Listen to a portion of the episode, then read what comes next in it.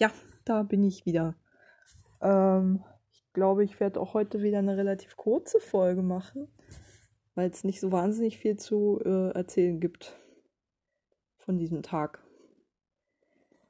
Es war im Wesentlichen ein Rumsumpftag heute und nochmal besonders von der abgefuckten Sorte, weil ich heute den ganzen Tag nur bis zum Briefkasten gekommen bin, weil so dermaßen scheußliches Ekelwetter war. Es wirklich nicht zum Aushalten war. Ich hatte, nicht mal ich hatte das Bedürfnis, vor die Tür zu gehen. Ich glaube, morgen werde ich mich mal treten und wenigstens mal einen kurzen Waldspaziergang oder ähnliches machen.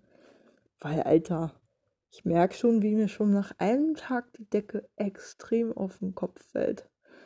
Und äh, naja, ich hatte ja auch in der Woche eigentlich relativ viel draußen zu tun und jetzt muss ich ja auch mit diesem Vollwettereinbruch leben.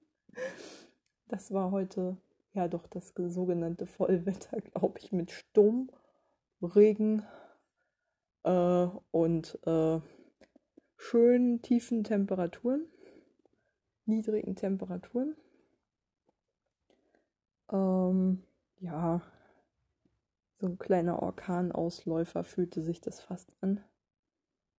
So dieser Dauerregen und die ganze Zeit stürmisch. Ja, da hat man dann einfach keinen Bock drauf, so richtig rauszugehen. Ja. Ich bin heute erst um fünf oder sowas eingepennt. Frag mich nicht warum. Also, keine Ahnung was los war. Ich glaube, ich war ja eigentlich schon um kurz vor zwölf müde und ich glaube, ich habe den Fehler gemacht, dass ich den Punkt verpasst habe, an dem ich eigentlich ins Bett hätte gehen müssen.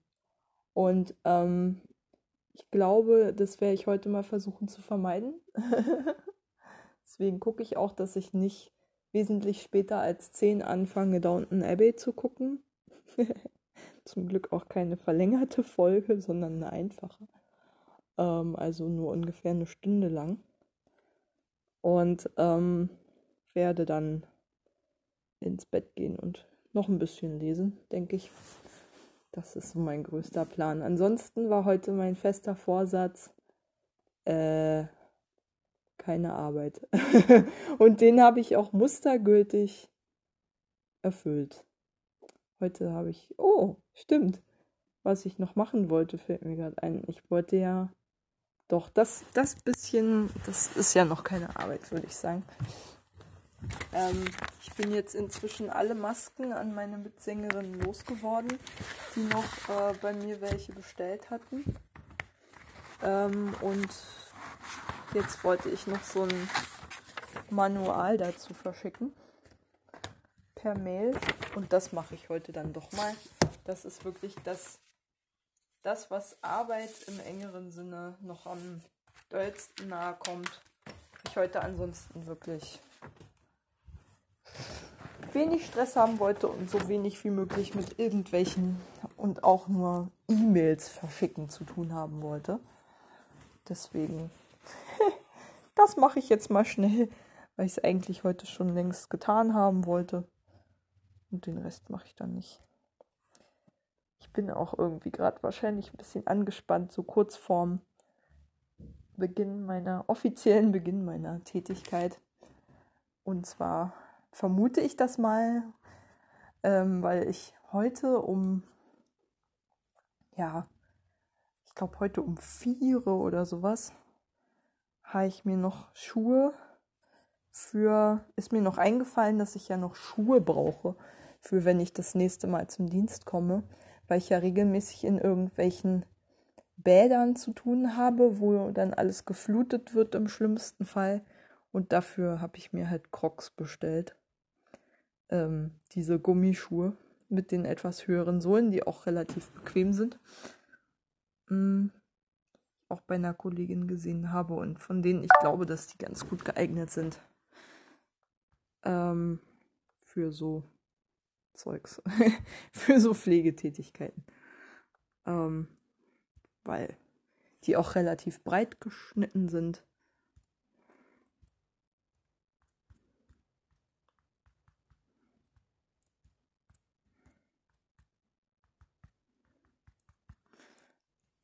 Und ja.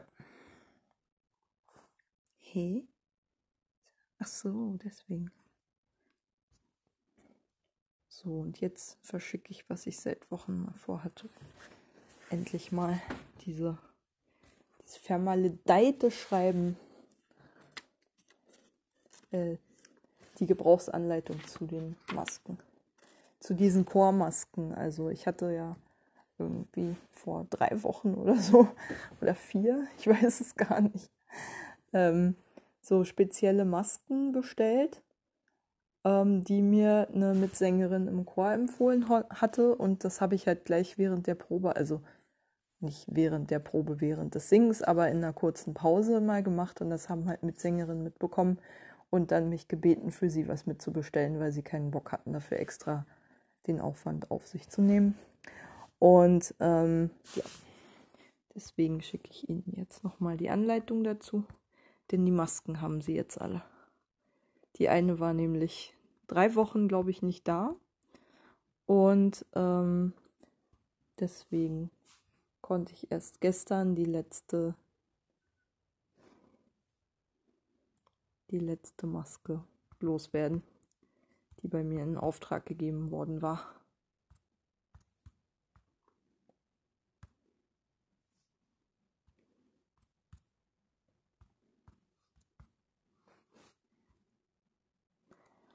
Ähm,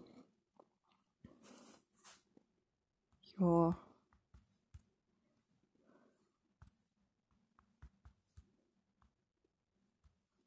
Und ich habe heute nichts, was im entferntesten mit Behörden zu tun hatte, äh, erledigt. Das war mir heute sehr wichtig.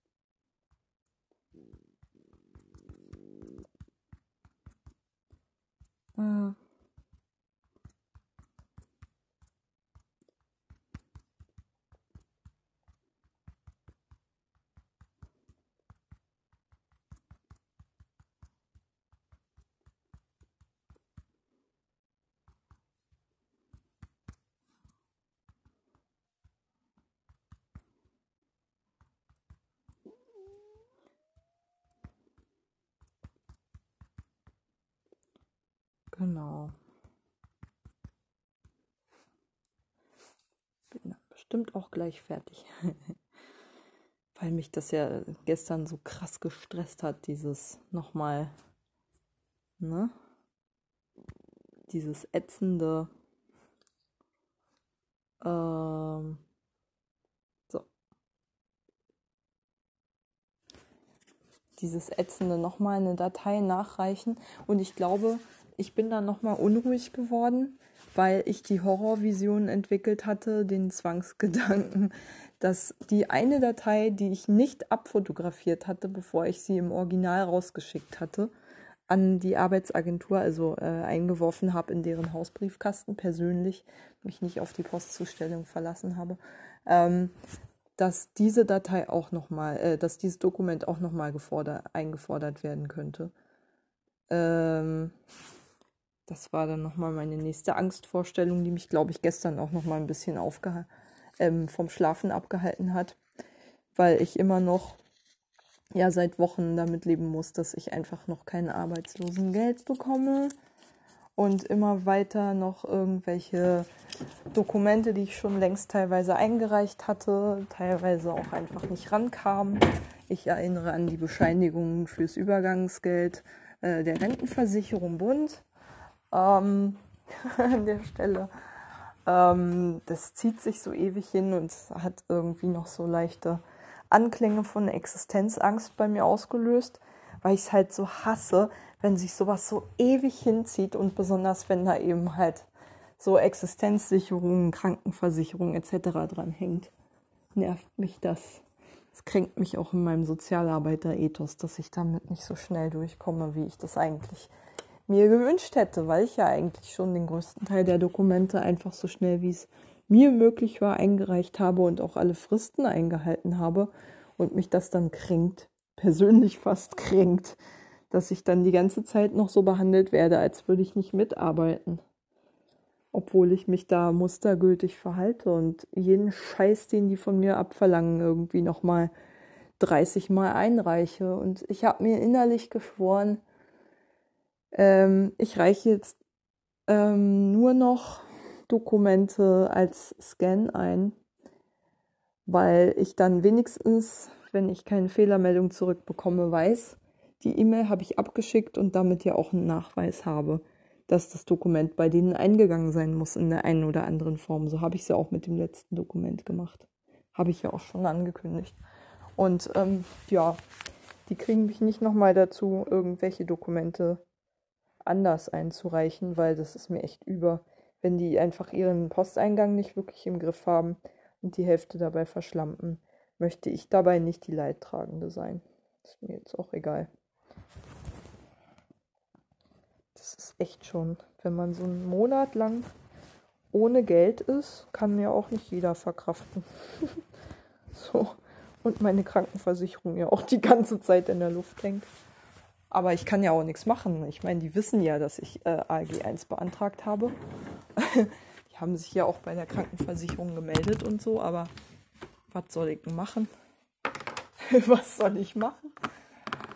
Ähm, kann ich ja nichts ändern dran, dass gerade die Arbeitsagentur nicht funktioniert.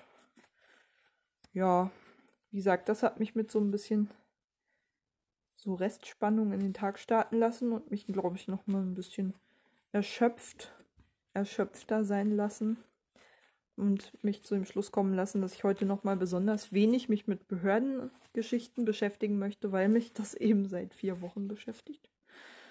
Ähm, ich da einfach keinen Bock mehr drauf habe und mal einen Tag Pause von dem Irrsinn haben wollte. Ja, und ja auch, wie gesagt, zumindest für meinen Arbeitgeber jetzt alle Unterlagen da sind. Jo. Was habe ich ansonsten heute noch gemacht? Ähm, also das war ja hauptsächlich das, was ich heute nicht gemacht habe. ähm, ich habe heute nicht mit Christian telefoniert und gleich gemerkt, also ist ja auch so ein also es ist gespenstisch still im Haus. Und ich merke, dass ich doch ganz erleichtert war, als Lena vorhin über WhatsApp angefragt hat, ob wir telefonieren können, weil ich glaube, sonst hätte ich auch bestimmt entweder sie oder meine Mutter versucht anzurufen. Ähm, einfach um mal wieder mit einer menschlichen Stimme konfrontiert zu werden. Das ist komisch eigentlich, weil ich hatte ja eigentlich mehr Kontakte als, äh, als, äh, also ich hatte ja eigentlich relativ viele Kontakte jetzt letzte Woche. Na, obwohl, stimmt gar nicht. Ich hatte viel auch so Tage, an denen ich nur einen Termin hatte oder gar keinen. Aber man merkt halt, es ist schon ungewohnt jetzt, wo äh, Rebecca wieder weg ist hier wieder alleine in der Wohnung zu sein und zu wissen, das wird jetzt erstmal wieder einen Monat so bleiben. Ungefähr. Das ist auch immer die Umstellung. Ich glaube, das war die Umstellung, die mich heute ein bisschen fertig gemacht hat. So plötzlich hier zu wissen, Alter, die nächsten Wochen bist du hier alleine. So. Und dann dauert es wieder bis Ende Oktober, bis wieder jemand hier im Haus ist, äh, in der Wohnung ist, außer mir. Und ja, tja, Harr, auch immer eine Umstellung. Es wird so ein, zwei Tage brauchen, bis ich mich dran gewöhnt habe. Oh, jetzt kriege ich gerade einen Tinnitus rechts. Hatte ich gestern während der Chorprobe auch. Was mache ich denn da? Nichts. Ich warte dann immer so eine Minute ungefähr ab und dann ist er meistens auch abgeklungen. war wahrscheinlich nur ein Flimmerhärchen, das sich quergestellt hat. Ähm, ja. ansonsten habe ich heute habe ich heute schon wieder Geld ausgegeben? Ja, ich habe mir ein Buch gekauft, das ich neulich bei äh, den Roh, bei der, in der WG von dem Typen, bei dem das Treffen von Robo stattfand, gesehen habe. Ein Buch namens Lückenklein von Stefan Ma oder so. Ich weiß nicht. Stefan auf jeden Fall und dann äh, irgendwas mit M und kurz. Nur eine Silbe oder sowas. Ähm, jedenfalls so ein Buch über Wandel, also die, die, die Transformationsprozesse in Ostdeutschland anhand der, äh, der Ortschaft oder dem Stadtteil von Rostock, in dem der Autor halt aufgewachsen ist. Also im Prinzip so eine Mischung aus soziologischer Studie und ähm, aber auch gleichzeitig ähm, eigenem Erfahrungsbericht. So, und ich mag sowas grundsätzlich. Und bin dadurch wieder darauf aufmerksam geworden, dass ich das Buch ja eigentlich schon seit Ewigkeiten mal lesen wollte. Vorhin auch auf dem Klo auch gleich mal reingelesen habe. Ist cool. Ist auf jeden Fall cool geschrieben. Ähm, ja, ansonsten habe ich die Lage der Nationen gehört. Auch ganz gut, wenn irgendwie so Totenstille in der Wohnung herrscht, habe ich immer das Bedürfnis, noch ganz viele Podcasts zu hören. Habe ich heute auch gemacht. Ich habe die Lage gehört, wobei auch mal wieder nichts wahnsinnig Spektakuläres, was mich jetzt überrascht hätte, dabei gewesen wäre.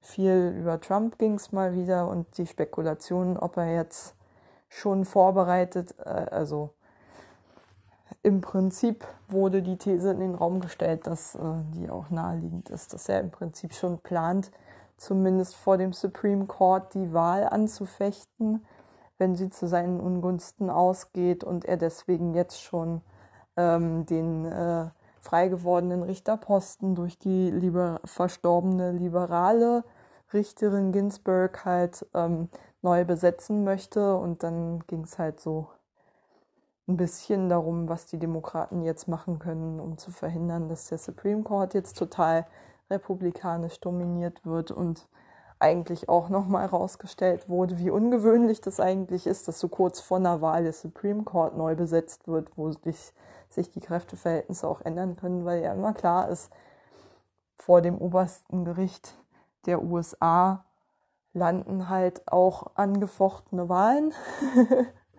so, weswegen es eigentlich eine Frage des politischen Stils ist bisher und der politischen Kultur und der Common Sense, dass man so kurz vor einer Wahl eben nicht einfach mal in die Zusammensetzung des Supreme Courts eingreift, um die Mehrheitsverhältnisse da eben nicht durch eine Partei zu manipulieren zu deren Gunsten, damit die eben dadurch eine ähm, für sie vorteilhaftere Entscheidung im Supreme Court, wenn es um die Wahlanfechtung geht, beziehungsweise um die Bestimmung des Wahlsiegers geht, ähm, erzwingen.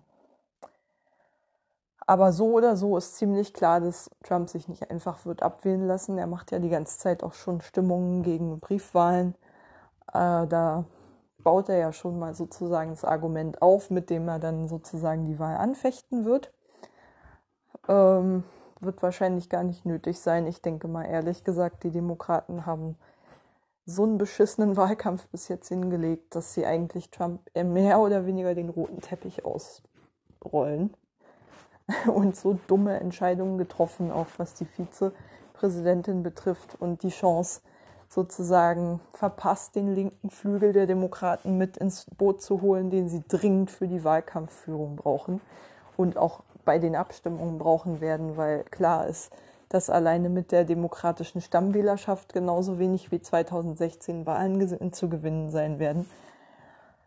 Ach, egal, das alles habe ich Lena auch schon erzählt. Ich bin echt der ziemlichen Überzeugung, dass die Demokraten gerade ziemlich systematisch auf eine Wahlniederlage hinarbeiten, einfach weil sie sich nicht überwinden können, ihren linken Parteiflügel einzubinden und damit genauso wieder auf die Fresse fallen werden wie 2016. Ich lasse mich gerne eines Besseren belehren, fürchte aber ehrlich gesagt, das, was Trump schon so an Umgestaltung des US-Systems auch des Justizsystems unter anderem in einen quasi autokratischen Staat äh, so vollzogen haben, kann so ein unentschlossener, programmloser Präsident wie Joe Biden überhaupt nicht wieder zurückdrehen.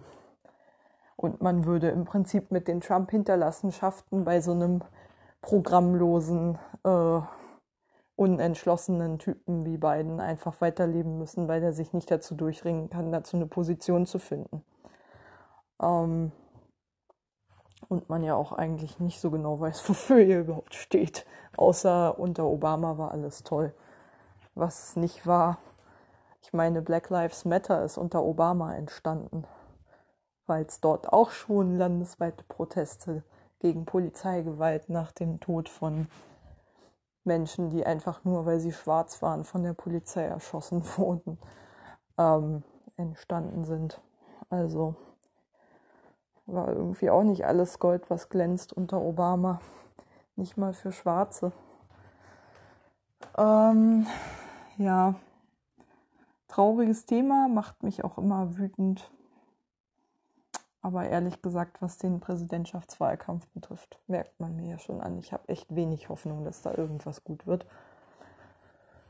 Ja, ansonsten, das war so ungefähr Lage der Nation. das, was bei mir hängen geblieben ist und das, was es bei mir ausgelöst hat.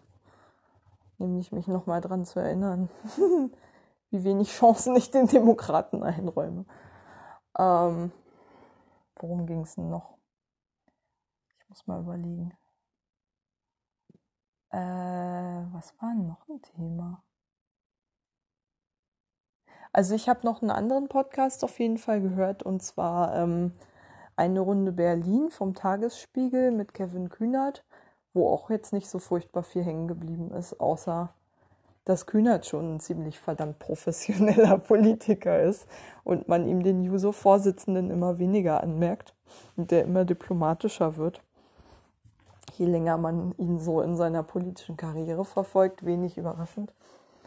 Ähm, ja, und dann habe ich noch.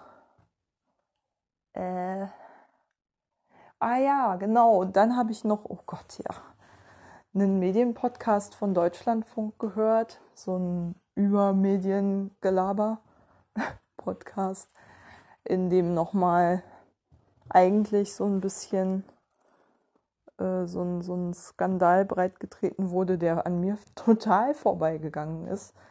Nämlich äh, ein Kommentar von Silke Hasselmann über äh, Moria, in dem sie die These vertritt, ähm, also ich glaube, sie ist Mecklenburg-Vorpommern, Landeskorrespondentin des Deutschlandfunk oder sowas.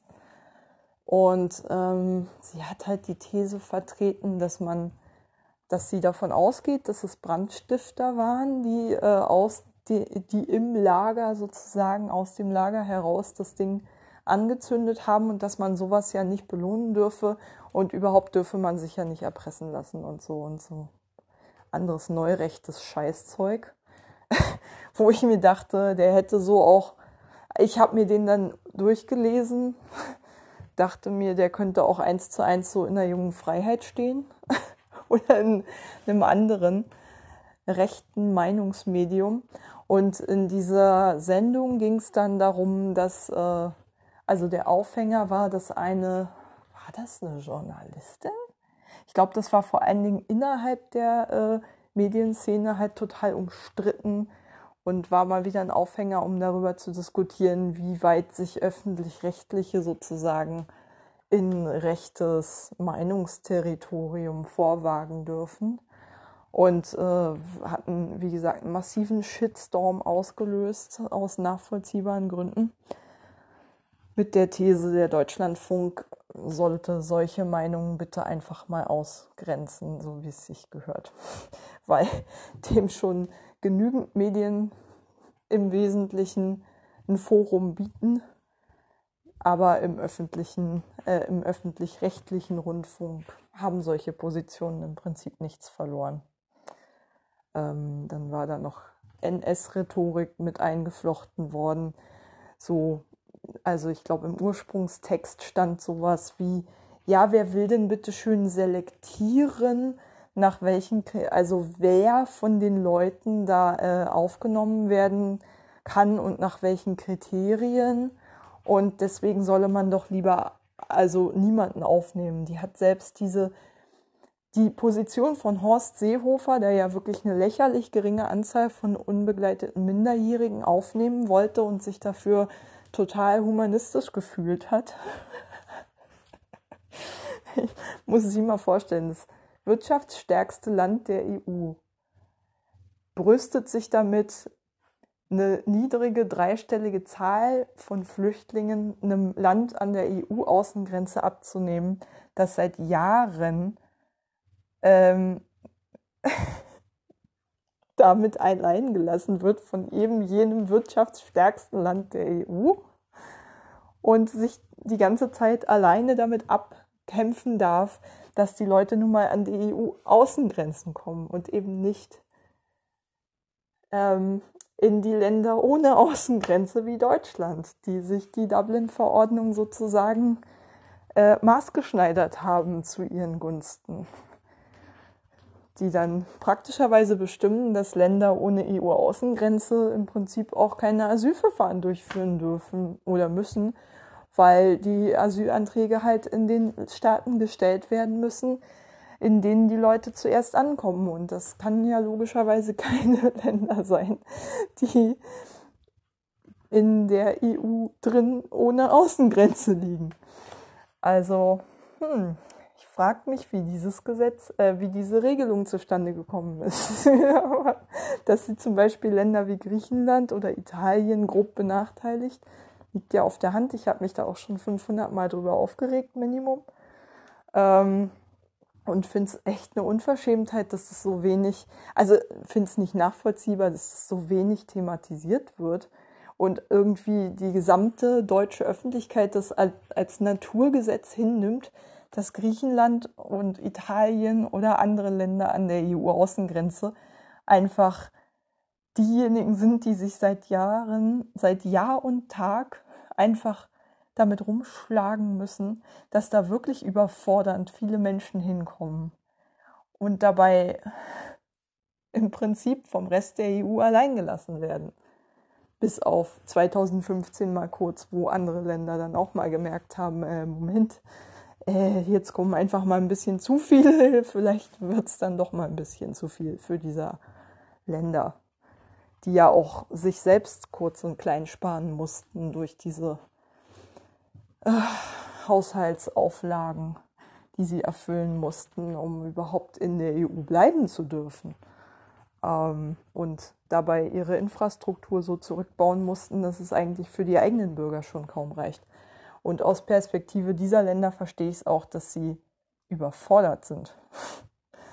Und umso weniger verstehe ich es, wie Länder, die wirklich wesentlich mehr Kapazitäten haben, um helfen zu können und die eigentlich viel bessere Voraussetzungen haben, um Leute zu integrieren, ähm, dann sich einfach vornehm zurückhalten und sagen, das ist jetzt nicht mein Problem. Ich, wir haben ja keine EU-Außengrenze bedauerlicherweise haben die Leute den Asylantrag halt nicht bei uns gestellt. Hm.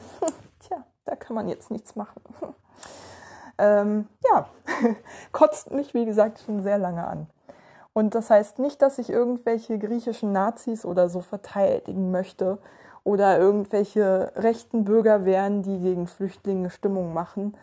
Aber ich finde es wirklich aus der Situation heraus, ehrlich gesagt, eine Eskalation mit Ansage weil es einfach so offensichtlich ist, dass die EU als Solidargemeinschaft in der Verteilung der Flüchtlinge so offensichtlich versagt, wie sie es auch schon ähm, in der Eurokrise beim Angriff auf einzelne Staats, ähm, Staatsanleihen versagt hat und sich da auch im Prinzip nicht wirklich schaffte, schützend vor die Mitgliedstaaten zu stellen und sie vor wirtschaftlichem Schaden zu bewahren, sondern im Prinzip auch den Spekulationsattacken mehr oder weniger recht gegeben hat. Tja, okay, egal. Jetzt schweife ich schon wieder ein bisschen ab. Ähm, sorry. Ähm, was das alles so auslöst, dieses ständige Podcast hören. Ähm, ja, jedenfalls ähm,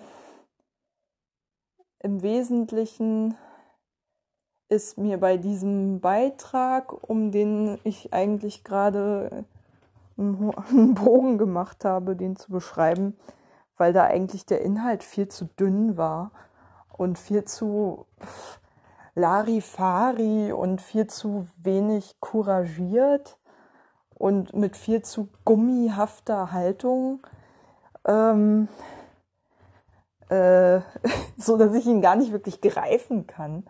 Irgendwie dann auch echt. Ich bin damit richtig überfordert, weil ich glaube, der Einstieg zu diesem, äh, also diese, dieser Podcast von Deutschlandfunk, der wie gesagt über Medien spricht, auf einer Metaebene, in dem halt ein paar eher so jüngere Redakteure oder Volos oder keine Ahnung was, jedenfalls Leute, die da jetzt noch nicht ewig lange arbeiten, eher und eher noch mal ein bisschen für experimentellere Formate, zu denen Podcasts ja bei öffentlich-rechtlichen immer noch gehören, leider ähm, offen sind äh, und die jetzt nicht unbedingt der Chefredaktion angehören, sagen wir es mal so. Ähm, da besprechen die halt, also nehmen die äh, in dem Format immer irgendwie Höreranfragen oder spezielle Fragen, die die aufgeworfen haben, zum Anlass, um dann darüber zu diskutieren in ihrem Kollektiv von zusammengewürfelten Redakteuren. Und ähm, dann, wie gesagt, der Auf, Auftakt war irgendwie schon ein bisschen unglücklich gewählt, weil es wurde halt eine ganz also eine, eine, eine sehr dezidierte Meinung eingeworfen. Ich denke von einer anderen medienschaffenden irgendeiner Journalistin. Ich weiß nicht mehr, wo die gearbeitet hat. Ich habe nur einem halben Ohr hingehört. Vor allen Dingen war ich auch ein bisschen überfordert, weil ich ja den Text nicht kannte. Den habe ich dann erst gelesen, nachdem ich nochmal gegoogelt habe, worum es eigentlich ging. Und die hatten irgendwie auch versäumt, nochmal den Inhalt des Kommentars, um den sich da so echauffiert wurde, zusammenzufassen. Ich musste mir dann selber aus dem Netz popeln und ähm, deswegen wusste ich halt erstmal nicht so wirklich, worum es geht. Es war ein bisschen blöd gemacht, ähm, aber jedenfalls war sehr deutlich herauszuhören, dass diejenige, die äh, das Thema eingefordert hatte zu behandeln, also im Prinzip unter der Ägide, also unter dem Motto, wie viel extreme Meinungen dürfen sich überhaupt äh, öffentlich-rechtliche Medien oder überhaupt Medien erlauben zu repräsentieren? Gibt es eine Grenze von Meinungen, die nicht mehr repräsentiert werden müssen, weil sie einfach menschenverachtend sind zum Beispiel? Ähm, und die, ähm, die äh, Journalistin, die, äh, die hat die These vertreten, dass es definitiv ein Beispiel war für eine einen Kommentar, der definitiv so nicht hätte publiziert werden dürfen, weil er einfach zu weit rechts ist und zu menschenverachtend ist. Und ähm, was ich, wie gesagt, voll und ganz teile, hat man ja rausgehört. Ähm, und ähm, die Diskussion unter den äh, MacherInnen des Podcasts ging dann aber eher so in Richtung, ja, natürlich gibt's irgendwie auch problematische Meinungen, aber die sind ja auch irgendwie Teil der Gesellschaft und wir müssen alle irgendwie miteinander ins Gespräch kommen. Dafür ist es wichtig, dass halt auch keine Ahnung, extreme Meinungen repräsentiert werden und man darf sich dabei nicht so emotional hochspulen und überhaupt ist die ganze Debatte viel zu emotional verlaufen, mag ja alles sein, aber man muss auch wirklich sagen, der Kommentar ist echt harter Tobak. Also wirklich harter Tobak. Ich weiß gar nicht, soll ich den mal vorlesen? Nee, eigentlich nicht. Ich will dem keine, kein Forum geben. Aber wie gesagt, der ist von Silke Hasselmann. Und äh, Moment.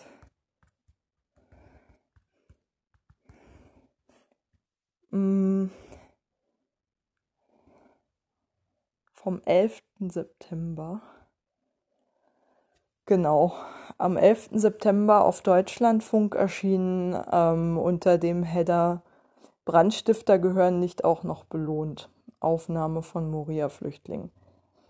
Ähm, ja, genau. Und die Zusammenfassung, die äh, ähm, hier gegeben wird, ist halt, nach dem Brand im Flüchtlingscamp Moria will die Bundesregierung 150 minderjährige Flüchtlinge aufnehmen. Solange aber der Verdacht im Raum stehe, dass einige Lagerbewohner selbst das Feuer gelegt haben, dürfe Deutschland niemanden von dort herholen, meint Silke Hasselmann. Das sende die falsche Botschaft. Siehst du, ich habe kein Feuer gespien dabei, auch wenn es mir schwer fiel. Ehrlich, also hm. Ich muss schon ganz schön arg würgen, wenn ich sowas höre. Zugegeben und ähm, ja, ich krieg da auch Schaum vorm Maul. Das stimmt. Also ich müsste da, glaube ich, auch an mich halten, um da nicht unsachlich zu werden in der Diskussion. Ich hatte sehr viele Diskussionen schon in meinem Leben mit Leuten, die auch wirklich eindeutig menschenverachtende Positionen vertreten haben. Ich meine, meine Diplomarbeit hat mich da auch dahin geführt, dass ich mit überzeugten NPD-Anhängern diskutiert habe und dann auch an den Punkt gekommen bin, wo mich der Mensch mehr oder weniger als, naja, nicht mehr oder weniger, aber schon Menschen mit meiner Gesinnung als Ungeziefer äh, bezeichnet hat. An der Stelle habe ich dann auch das Gespräch abgebrochen. Ähm, das muss man sich irgendwie nicht geben, also es hat Grenzen. Ich war darauf vorbereitet, so ist es nicht. Aber pff, klar interessiert mich irgendwo auch, wo die Leute halt herkommen, also wie man zu so einer abstrusen Meinung kommt, zugegebenermaßen. Klingt jetzt ein bisschen überheblich, aber manchmal, ich finde ja nach wie vor, habt ihr das, glaube ich, auch schon mehrfach vertreten, ähm, so dass das jetzt nicht wirklich überraschend kommt, dass mir persönlich sehr wichtig ist, dass die Emotionen hinter solchen Positionen schon ernst genommen werden müssen, aber die Haltung dadurch noch lange nicht legitimiert werden muss. muss. Und ich finde, ehrlich gesagt, wir sind ohnehin als Gesellschaft schon lange über einen Punkt hinaus, an dem wir uns noch den Luxus leisten können, ähm, nicht bestimmte Haltungen aus dem öffentlichen Diskurs auszugrenzen, weil es schon passiert ist. Ich finde, wir sind als Gesellschaft so, schon so weit nach rechts gerückt mit den Haltungen, dass wir jetzt ernsthaft offensichtlich in öffentlich-rechtlichen Medien als Meinungsbeiträge Haltungen haben können oder Meinungen vertreten sehen können, in denen halt extrem rechte Positionen ähm, mehr oder weniger kritiklos wiedergegeben werden und affirmiert werden. Und zeitgleich wird es immer schwerer, ähm, von links, von der anderen Seite des Hufeisens, wenn es Extremismus-Theoretiker, Idioten betrifft, ähm, und deren Auffassung von Gesellschaft oder meine Auffassung, in der es einfach äh, halt in der Gesellschaft immer ein breites Spektrum an Meinungen gibt, nicht unbedingt hufeisenförmig und nicht unbedingt zwangsläufig gegenüberliegend, weil es gibt auch genügend Themen, die äh, sich quer durch alle politischen äh, Lager hinweg überschneiden, behaupte ich jetzt mal. Es gibt so Themen wie Globalisierungskritik, die man keineswegs irgendeinem politischen Lager zuordnen kann, weil zum Beispiel Trump seinen gesamten Präsidentschaftswahlkampf 2016 darauf aufgebaut hat, was lange ein traditionell linkes Thema war. Ähm, deswegen würde ich jetzt nicht behaupten, also es ist so ein klassisches Beispiel zum Beispiel, aber mir fällt auch zum Beispiel die Kritik an der Nahostpolitik Israels ein, die ähm, schon lange gerade in Deutschland sowohl von Linken als auch von Rechten mit ähnlichem, äh, immer mal wieder antisemitischen, also nicht nur antizionistischen, nicht nur antizionistischen, also antizionistisch bin ich auch, würde ich sagen. Jedenfalls, wenn es darum geht, äh, skeptisch gegenüber einer Ideologie zu sein, die Nationalismus und religiösen Fundamentalismus verbindet.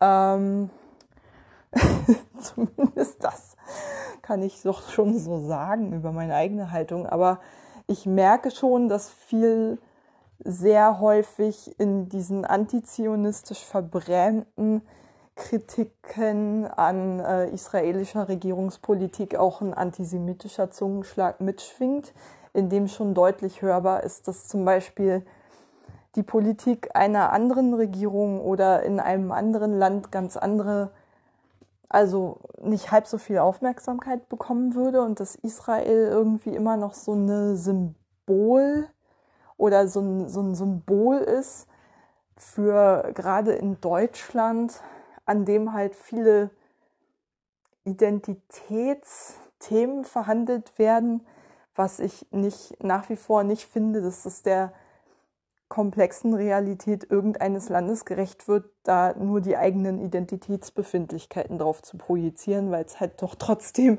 jenseits äh, von äh, dem, was deutsche Juden offensichtlich angetan haben, äh, ja doch ein Land ist, das halt eben auch eine, ne, also eine politische Realität hat, die in einigen anderen Ländern gleicht, in anderen wiederum halt spezifisch aus dessen Geschichte entstanden ist und jedenfalls nicht nur aus der Funktion zu verstehen ist, die es irgendwie so psychologisch für viele Deutsche hat, so als ähm, Projektions, ähm, Projektionsfläche.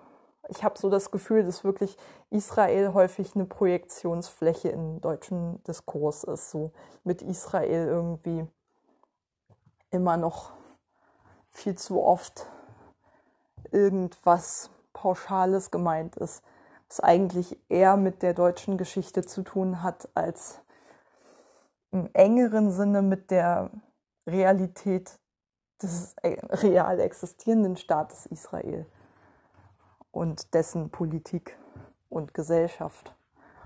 Und ähm, ach Gott. Aber wie gesagt, den Fehler sehe ich zum Beispiel bei Linken und bei Rechten dass es irgendwie zu wenig, also dass Israel, wie gesagt, irgendein Platzhalter ist für irgendwelche Befindlichkeiten, die mit dem realen Land nichts zu tun haben. Und ähm, ja, das sind jetzt so zwei Beispiele, die mir halt einfallen, so auf Anhieb. Äh, sowas wie diese Befreiungskämpfe, die antikolonialen zum Beispiel, gibt es auch Fälle, wo Nazis sich positiv drauf beziehen, mit so einer nationalistischen, mit einem nationalistischen Anklang. Also wie gesagt, äh, Palästina ist da so ein Beispiel dafür, dass die palästinensische Befreiungsbewegung halt vereinnahmt wurde ähm, von, von Rechten auch immer mal wieder aus dem gleichen Grund. So, aber äh, aus offensichtlich antisemitischen Gründen halt dann. Mm, die würde ich mir vorstellen, auch in der Linken einfach eine Rolle gespielt haben, weil die deutsche Gesellschaft halt einfach sehr antisemitisch geprägt ist. so, ich stelle es jetzt mal so in den Raum. Ähm, ich ich habe es ja irgendwie gerade ausgeführt, warum.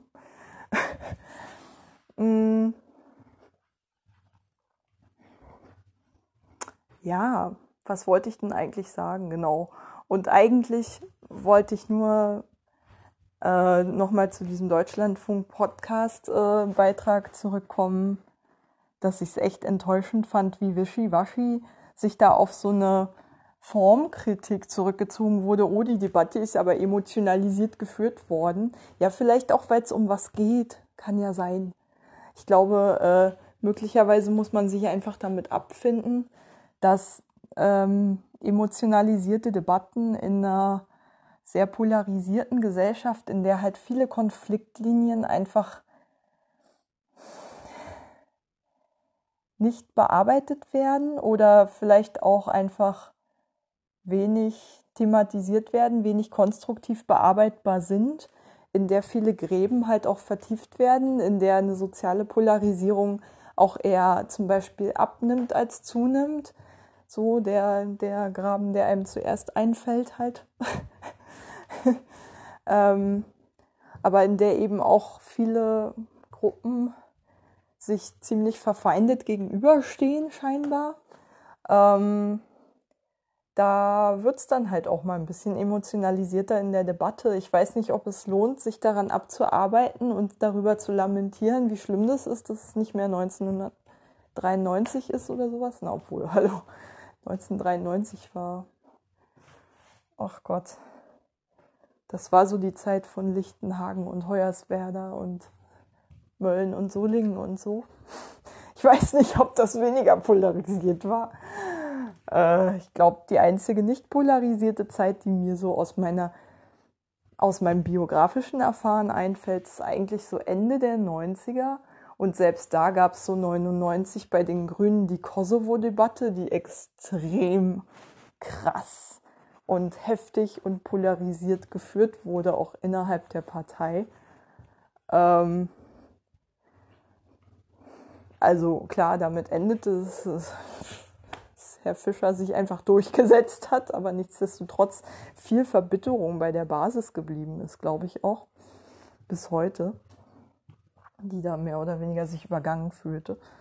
Und äh, ja, im, ich glaube, in der gesamten parlamentarischen und außerparlamentarischen Linken damit, glaube ich, auch eine Zäsur gesetzt wurde, ähm, indem man wieder einen Krieg unterstützt hat, erstmals seit ja, 45. ähm, war schon ein großes Ding. Oder? Gab es vorher Kriege, die aktiv von der politischen Linken mitgetragen wurden, ohne dass sie jetzt zumindest kritisiert worden wären? Ich kann mich nicht erinnern. Und ich würde die Grünen schon zum linken Spektrum zählen, wenn auch zum parlamentarischen Teil 99 schon. Ähm, ja, ich weiß auch nicht. Was. Eigentlich wollte ich doch über mich reden. Warum rede ich die ganze Zeit über Politik? Hä? Dann habe ich wohl nicht so viel von mir zu erzählen. Was soll's?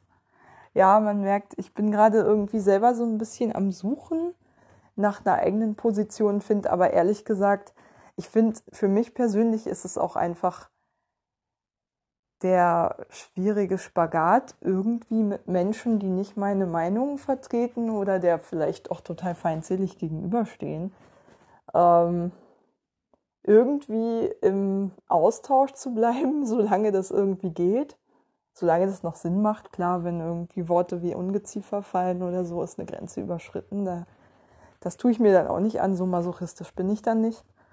Ähm, irgendwo muss man ja auch mal einfach aus Selbstschutz schon mal agieren. Ähm, aber natürlich bringt es auch nichts, sich immer nur mit Leuten auszutauschen, die eh schon die eigene Meinung haben. Das machen eh schon viel zu viele in dieser Gesellschaft.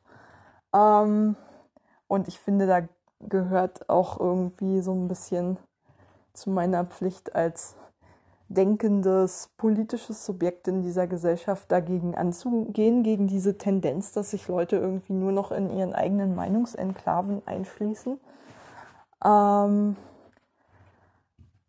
aber wie gesagt, das heißt noch lange nicht, dass ich der Meinung sein muss, dass zum Beispiel öffentlich-rechtliche Medien, die ja auch einfach einen bestimmten, also ich finde, schon auch irgendwie unterscheidbar sein müssen vom Spektrum, das sie abbilden, von jetzt zum Beispiel den Publikationen der extremen politischen Ränder. Jetzt bin ich selber in der Extremismustheorie gelandet, hoppala. Ähm, naja, obwohl, ich meine, so weit, wie wir als Gesellschaft nach rechts gerückt sind und mit den Dingen, die wir so diskutieren und so menschenfeindlich wie unsere zum Beispiel Nicht-Einwanderungs- oder Einwanderungsverhinderungspolitik im Prinzip abläuft. Und äh, also finde ich, sind wir sowieso so weit rechts schon äh, nach rechts gekippt als Gesellschaft, dass man eigentlich schon als Gegengewicht ähm, überhaupt erst recht mal wieder irgendwie linken po politischen Positionen wieder ein Forum verschaffen sollte, damit die überhaupt erstmal gehört werden. Ist ja schon fast ein Minderheitenschutz, der da nötig ist. Ich meine, wir, wir leben in einem Meinungsklima, in dem es vollkommen akzeptiert ist, dass eine Partei, die im Bundestag vertreten ist, von linksgrün versifftem Gutmenschentum spricht. Also solche Vokabeln und so ein entmenschendes Vokabular höre ich jetzt von Linken in dem Ausmaß mit diesem Hass äh, dann schon seltener und dann auch bei isolierteren Gruppen, sagen wir es mal so. Aber nicht so äh, in der Dominanz in dem Spektrum, das noch zum Beispiel parlamentarisch repräsentiert wird, würde ich mal behaupten. Es gibt bei der Linkspartei und so und auch bei Teilen der Grünen und so Ränder, die, glaube ich, schon aus, keine Ahnung, irgendwelchen Antifa-Strukturen oder Bewegungssozialisation, glaube ich, auch schon ziemlich harte Konfrontationen mit politischen Gegnern oder mit der Polizei erlebt haben und daraus auch so eine hasserfüllte, polarisierte und tendenziell auch entmenschlichende Rhetorik mitgenommen haben, einfach auch aus real erlebten Gewaltsituationen, denke ich mal.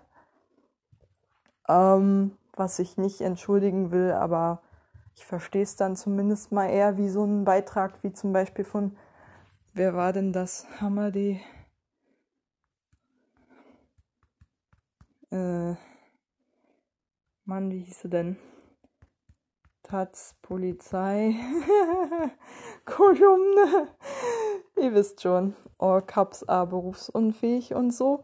Genau, von Hengame Jacobi Farah. Äh, ich kann sie garantiert nicht richtig aussprechen, es tut mir leid.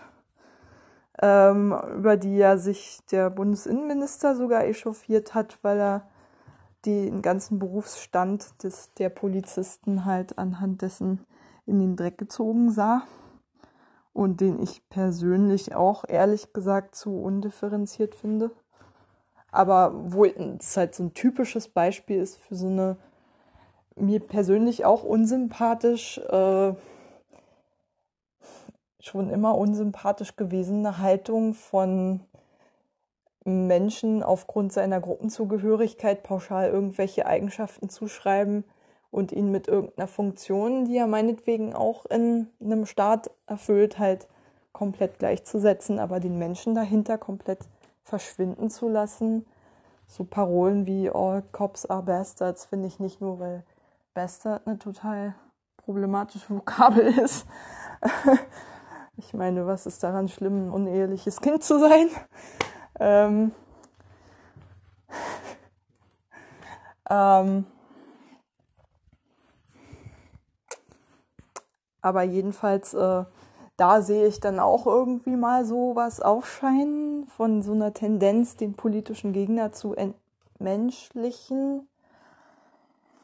Aber ich persönlich finde das fand, es hat mir schon immer irgendwie Bauchschmerzen bereitet, je mehr ich mich auch von der linken Szene distanziere, glaube ich, und je weniger ich halt mit linken Aktivisten zu tun habe, desto deutlicher wird mir auch, dass ich das irgendwie nie gewesen bin. Diejenige, die sich, ja klar, ich meine, klar, wenn man durch eine Polizeikette brechen will, dann ist es irgendwie nicht hilfreich, da auch an den Menschen zu denken, aber auch dann möchte ich nicht irgendwie jemanden verletzen oder sowas unnötig. Und ich möchte auch nicht irgendwie Emotionen total sich verselbstständigen lassen und Hass finde ich nach wie vor keine besonders konstruktive Emotion, wenn es darum geht, irgendwie das Zusammenleben zu gestalten. Ähm, ich weiß, äh, ich weiß schon auch, dass es irgendwie, ach Gott, bin ich bei der Gewaltfrage. Verdammt, nein, das mache ich jetzt nicht. Verdammt, nein, an der Stelle breche ich jetzt mal ab, bevor ich mich jetzt hier in irgendwelchen komischen Diskussionen von Gewalt, bla bla verliere. Aber meine Position dürfte ja deutlich geworden sein, nach wie vor. Äh, auch in der Uniform steckt ein Mensch und er kann scheiße sein und er kann ein AfD-Wähler sein. Aber ich will es ihm erstens nicht pauschal unterstellen oder gelegentlich auch mal, ihr. Und außerdem, äh, es gibt mir zum Beispiel nicht das Recht, den Menschen zu verletzen. so. weil möchte einfach grundsätzlich keinen Menschen verletzen. So, jetzt habe ich doch meine Stellungnahme zur Gewaltdebatte abgegeben. Naja, was soll's. Ähm, bevor ich mich jetzt hier weiter um Kopf und Kragen rede, gute Nacht, euer Hippie.